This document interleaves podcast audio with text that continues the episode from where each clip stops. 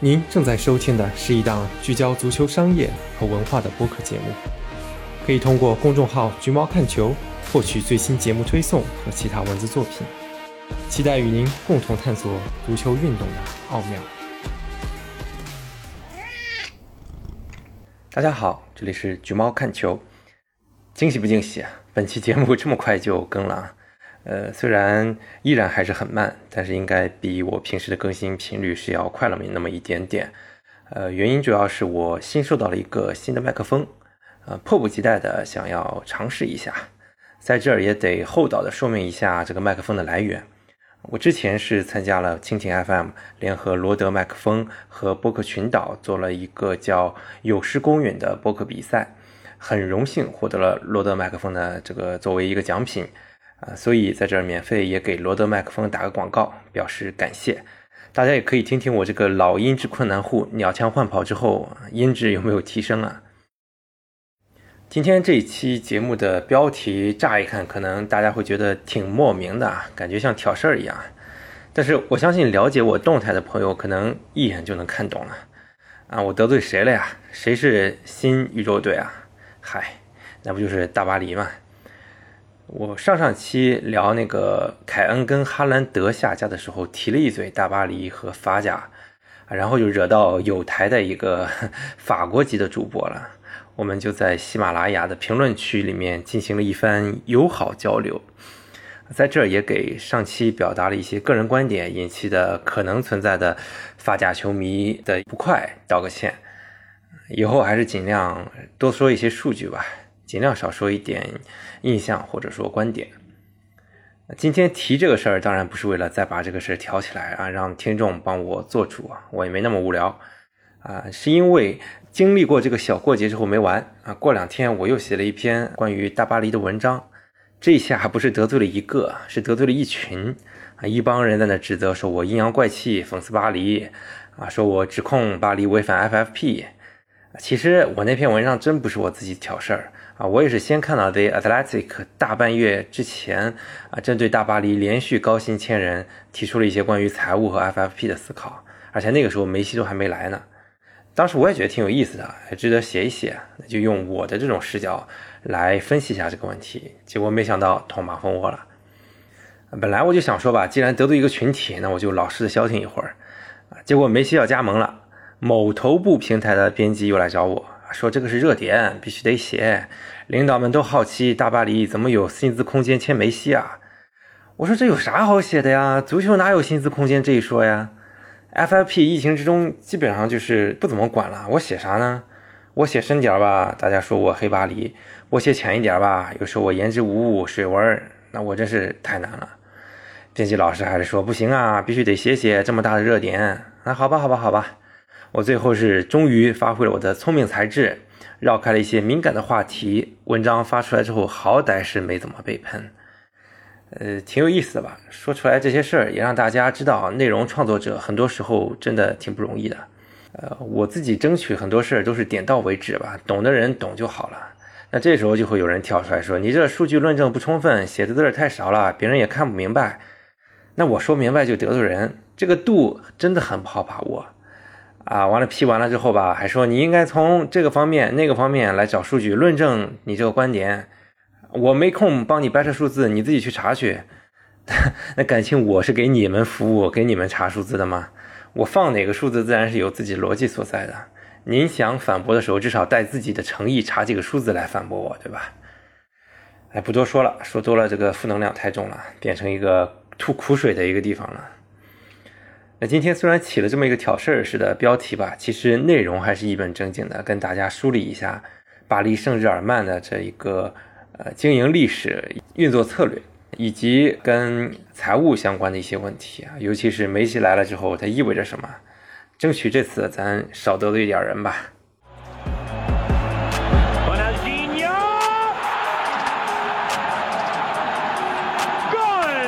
不知道有没有人跟我一样？是因为小罗认识巴黎圣日耳曼的，呃，我小时候印象特别深刻。那时候我借了朋友一盘小罗技巧的录像带，一两个小时的长度，全部都是小罗比赛的集锦。那时候我看了，那感觉真是惊为天人啊，踢球怎么可以这么灵动、这么潇洒？里面有很大一部分都是他在法甲在巴黎的时候的一些精彩镜头。因为法甲相对关注度还是比较低的，一直想当然的以为巴黎应该是法甲数一数二的好门，毕竟巴黎是法国的首都嘛，一般首都的球队总归是豪门或者是劲旅。结果直到一一年卡塔尔体育投资基金收购巴黎了，我再重新去了解巴黎历史的时候，才发现这个球队其实没有我想象的底蕴那么深厚。通常大家都觉得欧洲的球队那都是百年历史的。但巴黎圣日耳曼是一九七零年才由巴黎 FC 和圣日耳曼体育场俱乐部合并而成的。那前身之一，这个巴黎 FC 是一九六九年成立的。圣日耳曼体育场的历史稍微早一点，是一九零四年成立的。但是通常大家还是把一九七零年当做巴黎圣日耳曼的成立年份，没有往前追溯。那在巴黎更有底蕴的球队其实是红星队，不知道大家有没有听说过啊？因为这家低级别球队的球衣很好看，我倒是一直有知道这支存在的球队。红星是一八九七年成立的，啊，是一个纯粹的工人阶级俱乐部，到现在也很纯粹啊，不然不至于一直升不上来了。然后组成巴黎圣日耳曼的巴黎 FC，后来分裂出来了，作为一个更纯粹的巴黎人的俱乐部。那巴黎 FC 往往代表就是小巴黎，是巴黎市中心的核心区域的那一块儿。而巴黎圣日耳曼呢，则作为大巴黎，嗯，代表的是巴黎郊区，啊，因为正好王子公园球场也是介于小巴黎和大巴黎的分界处，所以现在大巴黎这个外号还真不仅仅是因为它是土豪，它也是有这个历史文化原因的。嗯，现在巴黎 FC 是长期在法乙竞争升级名额，嗯，很遗憾，最近这些年是一直没成功，看来小巴黎还是不如大巴黎。在这里有一点很有意思啊。读过足球经济学的朋友可能会记得有一个细节，当时作者花了很长的篇幅来讲述里昂有多么的成功，也同时讲了里昂这个城市其实不是什么热爱足球的地方，它是纯粹遇到了一个好老板，然后把这个球队经营好了，才反过来让群众走进球场来支持球队的。我没有做很细致研究，猜测巴黎作为法国的首都啊，一个可能工人阶级氛围没有那么浓重的地方。所以之前几十年就一直没有形成特别好的足球传统，因为大家毕竟还是比较小资的嘛。这两天还有一条新闻说，大巴黎的谁来着跟梅西说，来到巴黎压力会小很多，因为这不是一个足球城市，橄榄球才是这儿第一运动。哎，对，橄榄球在英国也是所谓的上等社会喜欢的运动，这一点儿可能就联系上了。当然，法甲它也有底蕴深厚的球队，比如世冠王圣埃蒂安是一九一九年成立的，啊，比如马赛一八九九年成立的，还拿过欧冠，也是迄今为止法甲唯一一座的欧冠冠军。那到现在，哪怕是大巴黎统治法甲十年了，也没有形成一个像啊意甲尤文、德甲拜仁这么一一个一枝独秀的俱乐部啊。我就是说，从冠军数量上来看，啊，当然再过十年可能就不一样了。因为巴黎现在是九个冠军嘛，他再拿俩就能超过圣埃蒂安了。然后球队历史上其实也是有过小范围的成功的，啊，八十年代和九十年代各拿过一次联赛冠军，啊，九五九六赛季还拿过一次欧洲优胜者杯的冠军。尤其是九十年代以后，当时法国电视台叫 C A N A L 加，是不是叫 Canal？我我也不知道这个不知道法语怎么念的，啊，收购了这巴黎圣日耳曼。从那之后就可以算一个劲旅了。那我说这一大堆关于底蕴的东西，可不是为了埋汰大巴黎，在这我先保个命啊，主要还是为了后来卡塔尔人呃入主去做一个铺垫。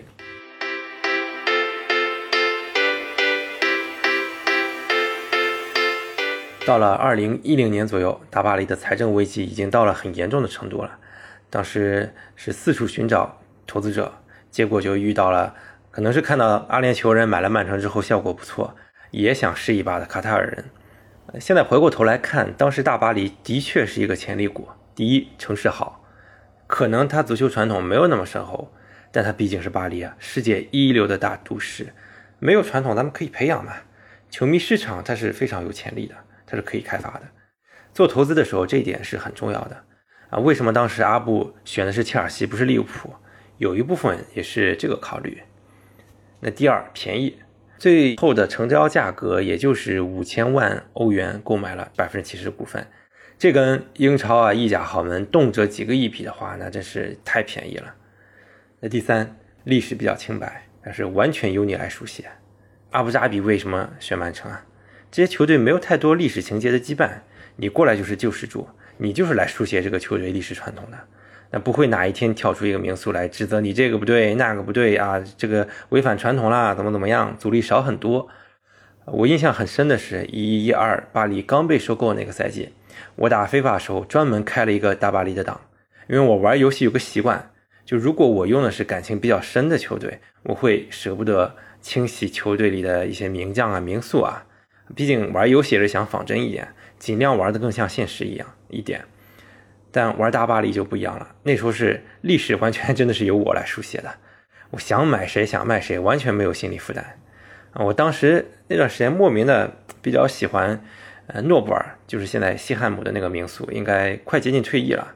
当时他还是个小鲜肉，我那时候就把他买来当中场核心复制，到现在都还记忆犹新。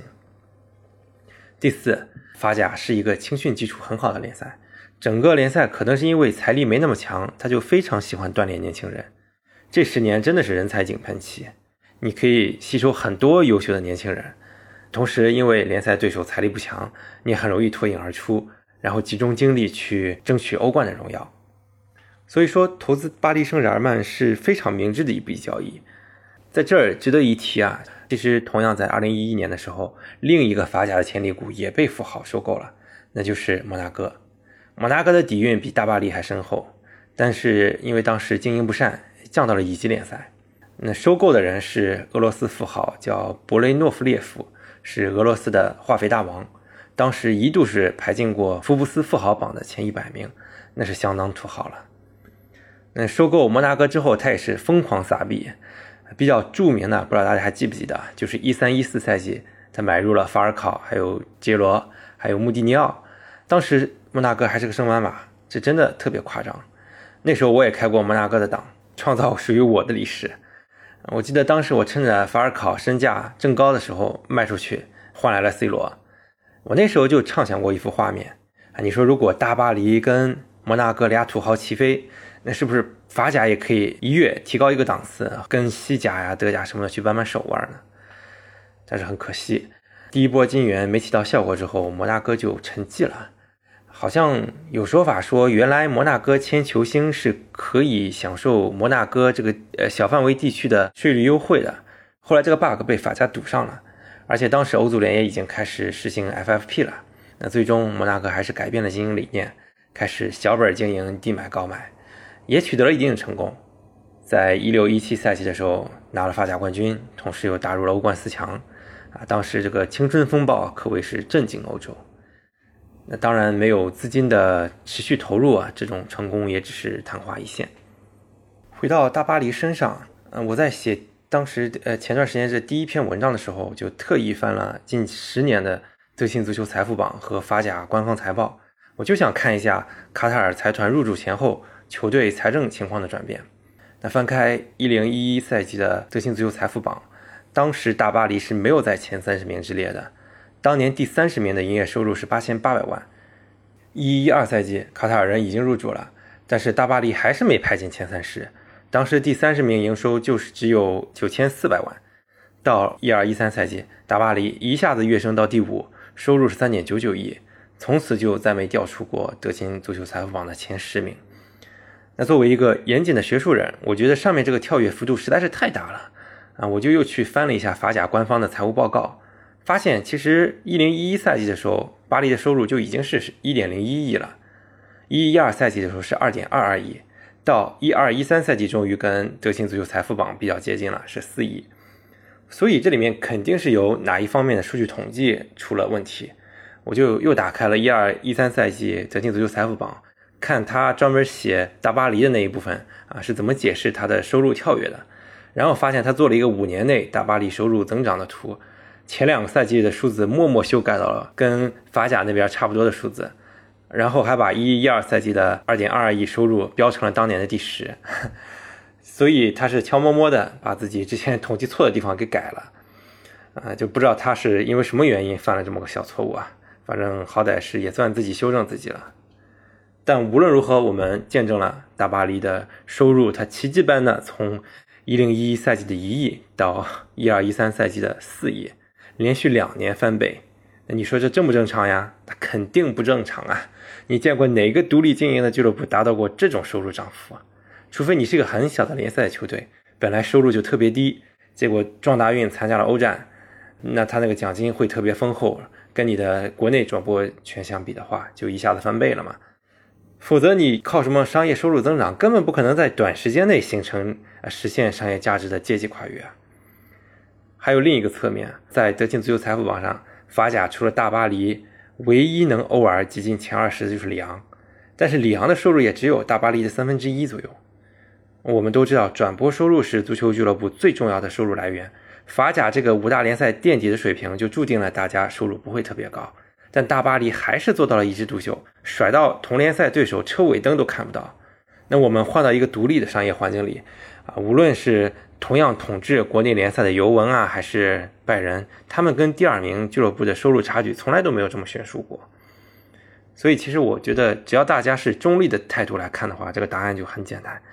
老板帮忙做的收入吧，当时什么卡塔尔旅游局啊、卡塔尔电信啊，各种赞助费砸过来。那球队收入不就一下子提高了吗？这个数据就摆在这儿，一是一，二是二，没啥好再去讨论或者辩解的。到后面欧足联颁布 FFP 之后，大家经常质疑的一点就是，欧足联为啥就知道盯着米兰双向罚，不去罚曼城、大巴黎呢？去年欧足联处罚曼城，后来被体育仲裁法庭 CAS 吹翻了。具体可以翻我们第七期节目去了解当时 CAS 判决的内幕。那最后就剩下大巴黎了，为啥不罚你呢？其实当初大巴黎天价买内马尔和姆巴佩的时候，欧足联迫于压力就去调查了一下大巴黎的财务情况，这是一个很有名的故事啊。那几年卡塔尔旅游局对大巴黎的赞助每年有一到两亿欧元之多，那当时。调查的焦点就是这个关联方收入的定价到底是否公允呢？欧足联雇佣了体育营销公司奥塔贡，对卡塔尔旅游局的赞助合同进行了估价，也让巴黎找自己的呃咨询公司，最后找了尼尔森，这是蛮有名的一家公司啊，同时进行估值。结果奥塔贡评出来的结果说这合同才值五百万，那尼尔森那边咬定就说这合同就值一点五亿。后来又经过了官司的扯皮等等，最后的结果是欧足联竟然认可了大巴黎的这个赞助，它就值一点五亿。那后来为了再防止类似的事情发生，卡塔尔旅游局就不再赞助大巴黎了，换成了类似雅高这种类似的关联方来赞助。啊，为什么这么说呢？雅高集团的第二大股东是卡塔尔主权投资基金，你说他们的赞助公不公允呢？谁也没证据说不公允吧？所以，为什么大巴黎不用被 FFP 制裁？那谁说他们一定要被制裁了呢？FFP 是一三一四赛季开始生效的，当年审查三年周期的财务数据，呃，正好覆盖了卡塔尔人收购大巴黎的前两年，一二一三和一一二赛季。但是 FFP 的制度设定里面就没有必须要制裁大巴黎的道理。为什么这么说呢？FFP 没有直接限制过股东注资的金额，它限制的只有最大亏损金额。只要你账做好了啊，比如生财有道，会制造收入，或者使用谈笑大法延缓成本的确认，那都是有可能在老板掏钱的情况下做出一个漂亮的满足 FFP 的报表的。最近的例子就是一八一九赛季，阿布注资了两个多亿，但切尔西在 FFP 指标上从来没出现过问题。大巴黎这边比较明显的就是收入这一块了，一方面是早期 FFP 没有对关联方赞助的价值进行过规定，这算是钻了个空子；另一方面，卡塔尔它国家主权的背景就注定了，他想绕过你的监管有一万种方法。跟我关联的公司那么多，你凭啥就认定这个合同它不公允呢？你别说曼城当年是那种名牌的违规，你就打官司打输了，对吧？所以，首先，FFP 它自己不是一个尽善尽美的制度；其次，欧足联也没有贯彻 FFP 的能力跟权威。所以，我觉得很多球迷不用打抱不平，这没必要。这其实就是人类社会的现实嘛。所以，大巴黎他违反 FFP 了吗？他没有。欧足联跟卡斯双重认证，他就是没有违规。但是反过来说，大巴黎他就不是金元足球了吗？他是啊，他再不是的话，谁是啊？这一点也是事实，只不过他没有违反 FFP。上次有台主播说大巴黎青训好，能通过卖青训造血，那我要说了，从卡塔尔人入入驻这十年以来，大巴黎的转会净投入高达九点三九亿欧元，仅次于曼城的十点九九亿和曼联的十点八一亿。这俩我们都知道，一个是跟大巴黎一样的土豪，一个是天生营收能力强的豪门。那在他们三个球队身后有一个巨大巨大的断层，再往下就是切尔西的五点七七亿。那说到切尔西，同样它也是一个土豪球队，但从青训回血这方面，显然切尔西这边做出来的效果更好。你这转会金投入就差了一大截呢。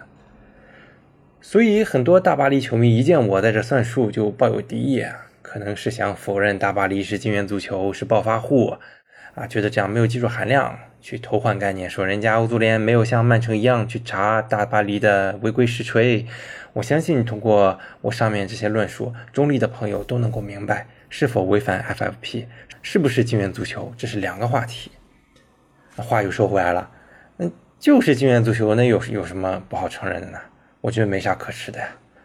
很多豪门也都是这么起来的，只不过三十年河东，三十年河西，时代变了嘛。暴发户久了，他就是豪门，这谁都否认不了的。你比如说，当年 AC 米兰在贝卢斯科尼手下，就是那个年代金元足球的代表。再比如说，皇马、巴萨，甚至包括毕尔巴鄂竞技，这是个隐形土豪队啊。但因为他不买外族人，所以成绩没那么好。这三家俱乐部看起来像是纯洁的会员制，但其实也像曼城、卡塔尔一样，它背后是有一个主权在支持的。说主权可能不恰当啊，分裂人家西班牙了。就说地区吧，背后都是有地区支持的。皇马背后的卡斯蒂亚，巴萨背后的加泰罗尼亚，毕巴背后的巴斯克，他们在早期发展的时候，的确是受到了这些支持，才发展出了今天这样的群众基础和经济实力。之前博客上听皇马前主席卡尔德隆采访的时候，人家就大方的承认了，我皇马就是西班牙的国家的代表，我们有义务打好搞好它。那巴萨就更不用说了。人家座右铭就是 m e s g a l Un Group”，不只是一家俱乐部。所以我花了这么多时间讲这个事儿，就是为了打破球迷心中的芥蒂啊！一看我分析财务了，就觉得我来鄙视讽刺他们主队了，没必要。我分析的都是事实，也没有什么情感倾向。说实话，曼城和大巴黎是我做的最少两支球队了，因为确实没啥好分析的。老板都不差钱，我分析他财务干嘛呢？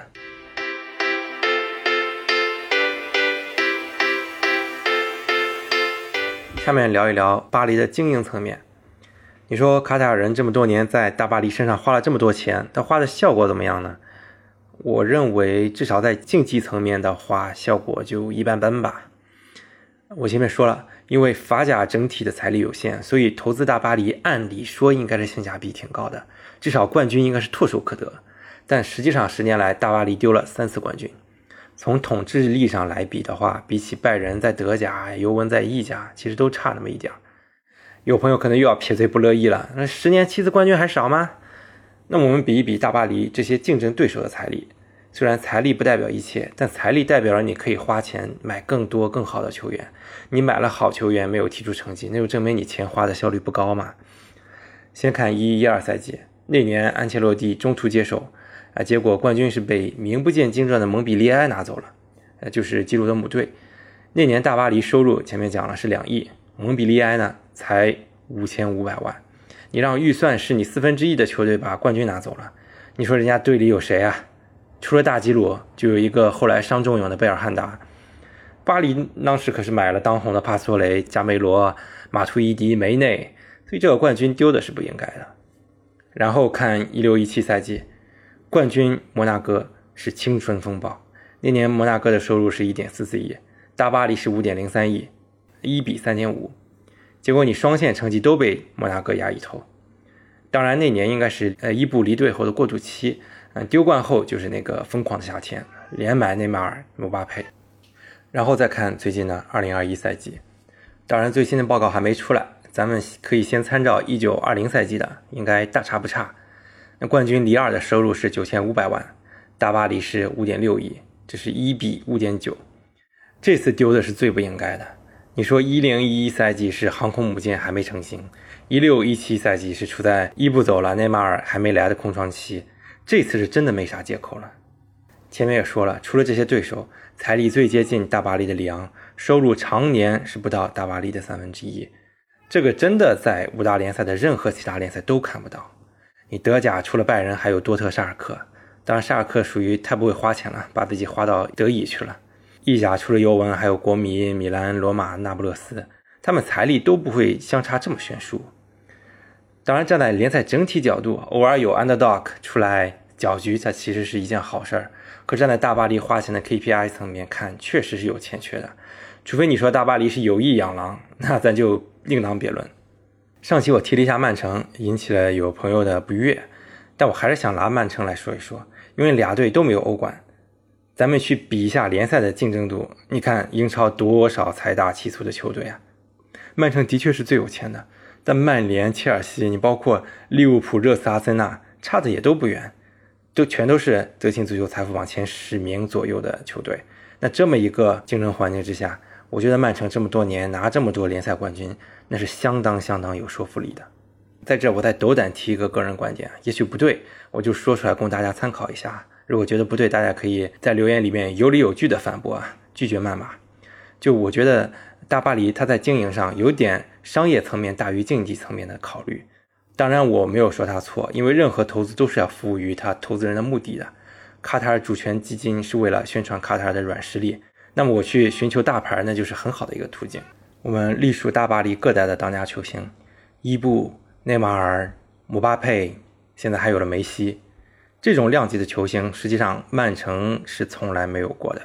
这些人都曾经在不同时期被称为梅罗之后的第三人，确实是腥味十足。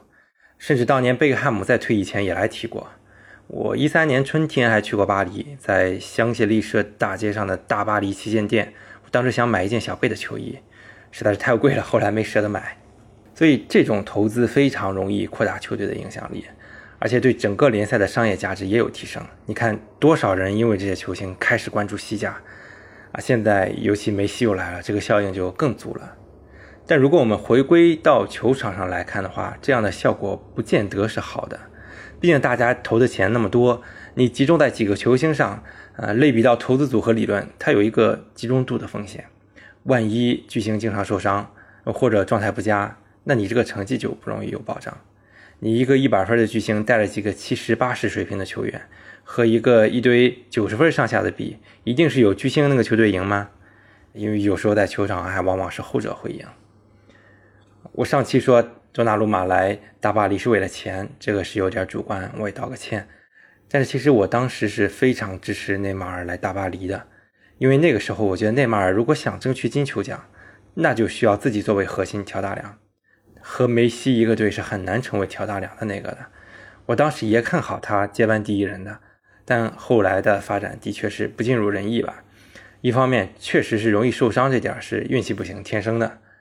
中间有几年我记得是每次一到欧冠八分之一决赛，内马尔就准时上缺。有人开玩笑说他准时到那个时候去给他妹妹过生日。那没了核心，大巴黎在欧冠就走不远，所以这个是挺可惜的。而且我一直在思考。由于法甲其他球队确实平时给到大巴黎的压力是有限的，是不是导致了他们到了欧冠赛场上很难提起百分之百的兴兴兴奋度呢？因为很多在国内称霸就领先的优势特别大的球队，往往在欧冠里会容易莫名其妙的翻车。当然，这个也属于个人观点了。嗯，这点大巴黎自己也没法改变，只能期待，比如我前面说的，出个像当年摩纳哥这种可以长期竞争的对手，才能互相促进，共同提高。这就是所谓的互相成就。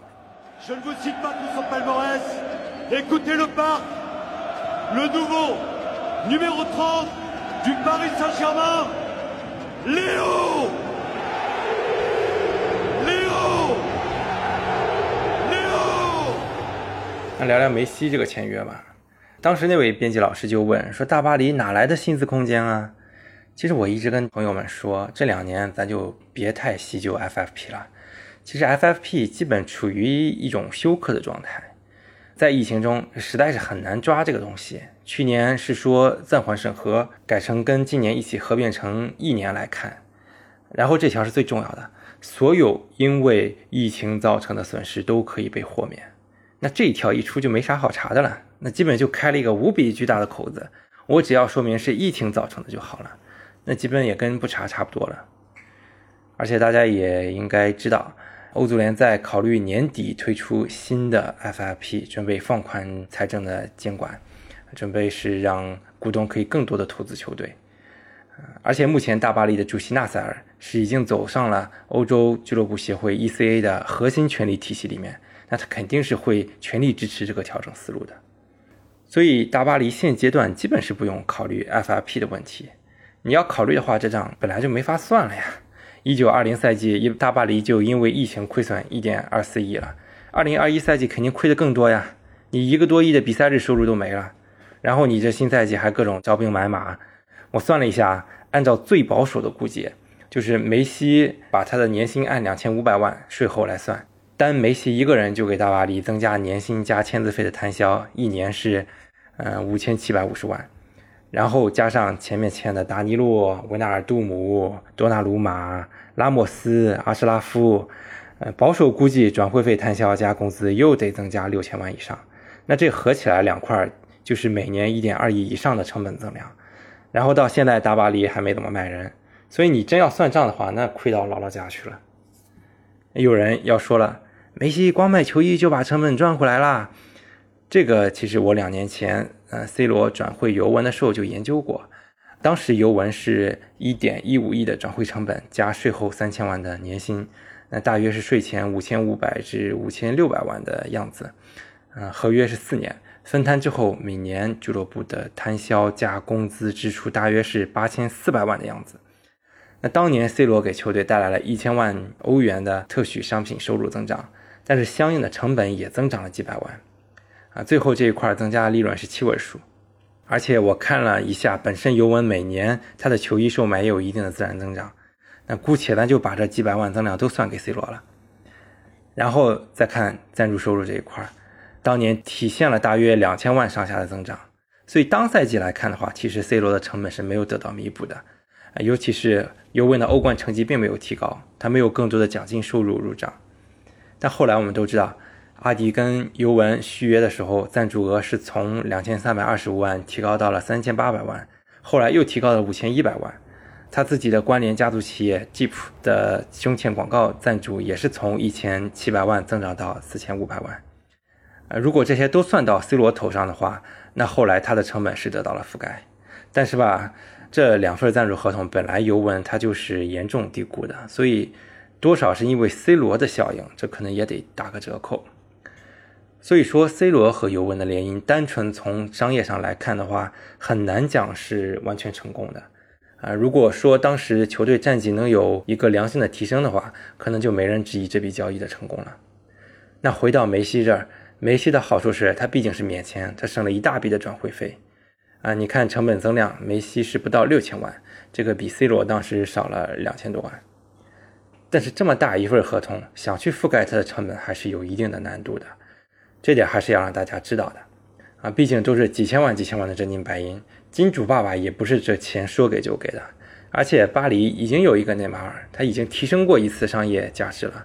梅西再过来还有多少效应，可能就得看赛季末的财报数字了。那我在这只能说，他回本的难度比当初 C 罗小。当然，从流量效应上来看，这笔交易效果还真不错。官宣当天，大巴黎先发了一个前导视频。做了一个小前戏，他没明说是梅西，但那个视频处处的细节都体现他就是梅西，没跑了。那这条视频是花了十三分钟，他转评赞的数量就突破了当时尤文正式官宣 C 罗那条推文。后来第二天又出来各种牛鬼蛇神的消息，一个冒牌的罗马诺，不是意大利那个神迹，是一个乌拉圭的记者叫罗马诺。啊，在一个来自乌拉圭的记者报道了一家美国公司耐克在法国俱乐部巴黎圣日耳曼的球衣销售额一天达到了三千万欧，其中百分之七十是来自中国的。这几个元素组合到一起，您说这能靠谱吗？尤其最后还提到了中国，别人不知道中国市场消费力，咱们还不知道吗？这件事让人觉得特别哭笑不得嘛。后来又有消息说，当天卖了二十八万件球衣。按照一件两百欧算的话，那就是五千六百万的收入。这个算的也挺搞笑的。两百欧这个价位基本上是球员版加引号。那平时买球衣的球迷应该知道，绝大部分球迷买的都是便宜一半的那个球迷版，这样加起来可能是不到一百欧，乘以二十八的话，那倒是接近前面那个三千万的数字了。最关键的问题是下面我要说的，哪怕这些销售数据都没有错，正常的赞助合同里面，他们都忽视了一点，就是正常的赞助合同，俱乐部只能从球衣上获得百分之十上下的分成。嗯，我看有几个财经推主发消息说，大巴黎这个基本在百分之七左右，也有说法是百分之十五左右。那为什么分成比例这么小呢？因为人家耐克、阿迪、彪马已经付给你每年高额的大几千万的固定赞助费了。那当然，留给你的分成就少了呀，不然我付你那个固定赞助费干嘛呢？嗯，当时利物浦和耐克签的合同被拿出来说是一个比较新颖的高分成的合同，他那个分成其实也只有百分之二十多一点而已。那更何况很多球衣赞助合同，它算分成的时候还是按照球衣的销售毛利，还不是销售额来算的，那就更低了。所以你乘一乘下来的话，其实还是落在七位数差不多，呃，离 cover 这个工资成本老鼻子远了。所以这个误区咱们得都得啊，首先改过来。有网友就抖机灵了嘛，说如果卖球衣就能弥补梅西工资的话，那巴萨为啥押不起呢？但是梅西这笔交易的确是大巴黎做的太漂亮了，真可谓是天时地利人和。巴萨没钱留人，曼城注意力在其他地方，那巴黎真的是舍我其谁。实际上造成的效果也的确是有够轰动的。只要有这个财务资源，签下梅西几乎是不用考虑的一件事儿。这对于整个法甲联赛都是好事儿，但是最近大家也都在谈论姆巴佩的去留问题。我单以一个年轻人的心态来推断的话，大巴黎想跟他续约的难度其实是提高了一层的。为什么呢？因为本身姆巴佩他为什么想走呢？儿皇梦，法甲平台小，小当大哥。所以对于这么一个起点如此之高的天之骄子，到了这个年龄，就像是当年内马尔在巴萨一样，他是不甘屈居人下去当二当家甚至三当家的。你现在又引进了梅西，姆巴佩离 C 位更遥远了，战术上势必上也要牺牲球权给两位大佬，那可能离队就是最可能的选择了。尤其是只要再熬过去一年，就能免费加盟皇马了，那这样皇马也不用花巨资从巴黎手中抢人。那毕竟，其实皇马现在疫情之后财政上也不阔绰。当然，这是我一个人的对姆巴佩的心思的揣摩，现在媒体的报道也很不明朗。很多看热闹不嫌事儿大的开始炒作他现在就加盟皇马这种可能性，但也有媒体报道说纳塞尔觉得引进了梅西有利于挽留姆巴佩，所以各种说法都不一样，咱们也只能静观其变。个人感觉，至少本赛季大巴黎强留也会把他留下来，因为巴黎反正又不差钱儿，你给他一个亿转会费他又不缺。但如果他让这个王炸阵容保留至少一个赛季的话，在卡塔尔世界杯之前。对卡塔尔对外宣传的形象是非常非常有好处的，但是你说为了一个暮年的梅西，放弃了一个未来可以当十年的头牌，他值不值呢？这个可能又得回到我前面说的了，那可是梅西啊！卡塔尔人投资球队是为了宣传软实力的，他不能错过这么一个机会。退一万步讲，如果姆巴佩真的留不住了，没关系，大不了明年再 拿钱砸哈兰德呗。江山代有才人出，各领风骚数十年嘛。只有钱就有未来嘛。